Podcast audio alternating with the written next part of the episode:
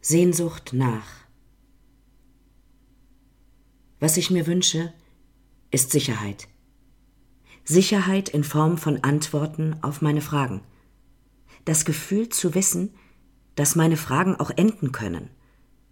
Gewissheiten, die ich den nächsten Fragen, die sicher gestellt werden, wie Freunde zur Seite stellen kann. Was ich mir wünsche, ist auch, diese Antworten nicht geben zu müssen, weil ich glaube, dass manche Fragen eben nie enden sollten. Und dann wünsche ich mir die Kraft, diese Unauflösbarkeit durchstehen zu können. Kraft, die Antwort nicht zu wissen und nicht suchen zu wollen, sondern die Frage wie einen Mantel über meine Schultern zu legen. Auch darin liegt Gewissheit, aber auch Trost und Appell. Doch steht dort auch ein Schatten. Angst. Meine Angst, nicht vorher schon gut einschätzen zu können, was am Ende passieren wird. Angst, die Kontrolle zu verlieren. Angst, etwas nicht zu erinnern. Kleine, stecknadelkopfgroße Ängste umzingeln meinen Wunsch, nicht für alles zuständig zu sein oder sein zu müssen. Sie werfen mir Phrasen zu wie Das musst du doch wissen oder Tu es lieber gleich selbst und feiern meinen Antwortreflex. Der Appell muss also lauten Halte das doch aus. Vielleicht ist die Antwort, wenn sie von anderen gegeben wird, eine Inspiration. Vielleicht ist die Frage auch ein guter Begleiter. Sehnsucht. Sehnsucht nach Innehalten nach Ruhe und Freiraum. Danach sich dem Takt zu widersetzen, aber auch nach ehrlichen Gesprächen. Nach dem Wie, Warum, dem Woher und Wohin.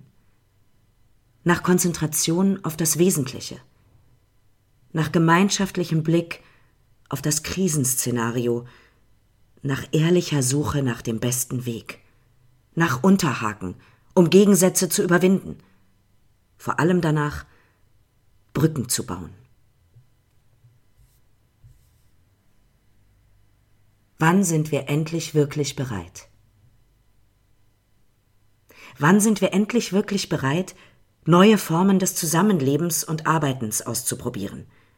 Alle reden davon, aber schwer ist es, seine Gewohnheiten zu ändern. In China sagt man, bevor du dich daran machst, die Welt zu verbessern, Gehe dreimal durch dein eigenes Haus. Ich laufe meine Runden. Durch das ganze Haus. Kreuz und quer. Boah. Immer wieder find ich was. Hört das nie auf? Die anderen sollen das auch machen. Eine Einsicht? Drücken und schieben hilft nicht. Gar nicht. Vorausgehen.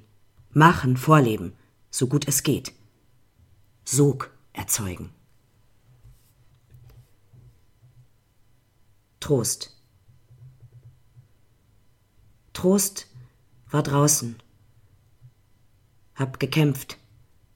Jetzt im Verdeck lecke still die Wunden. Keiner kennt die Kraft. Weiß, was es kostet gegen die Dämonen. Schlug mich wacker, doch nun komm du. Lass mich in deine Arme. Übernimm die Hut. Wenn ich eine Zauberin wäre. Wenn ich eine Zauberin wäre, dann würde ich den Menschen tief in die Seele kriechen und die Gedanken erforschen. Anna zum Beispiel, bei der Mathearbeit. Sie sitzt da und kann die Aufgabe nicht lösen. Sie schwitzt, hat Kopfweh und denkt, nichts kann ich. Ich habe es gleich gewusst. Nichts.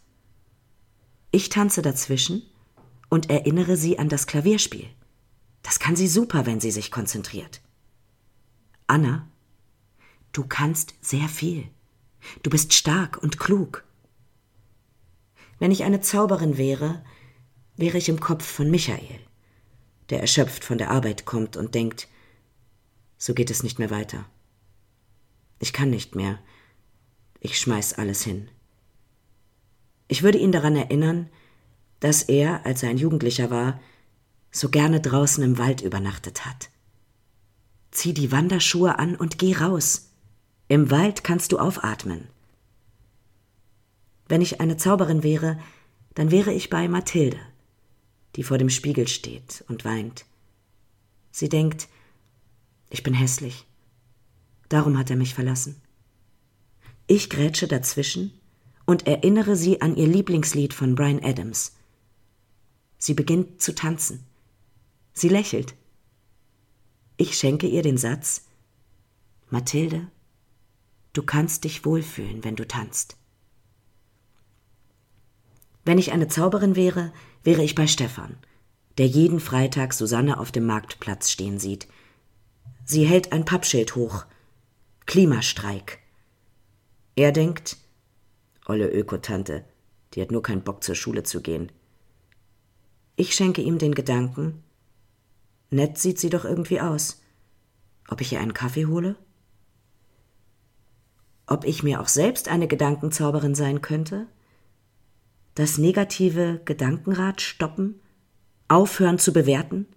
Anschauen, was ist? Und mir selbst und anderen ein Lächeln schenken. Vielleicht klappt es. Vielleicht ist es gar keine Zauberei.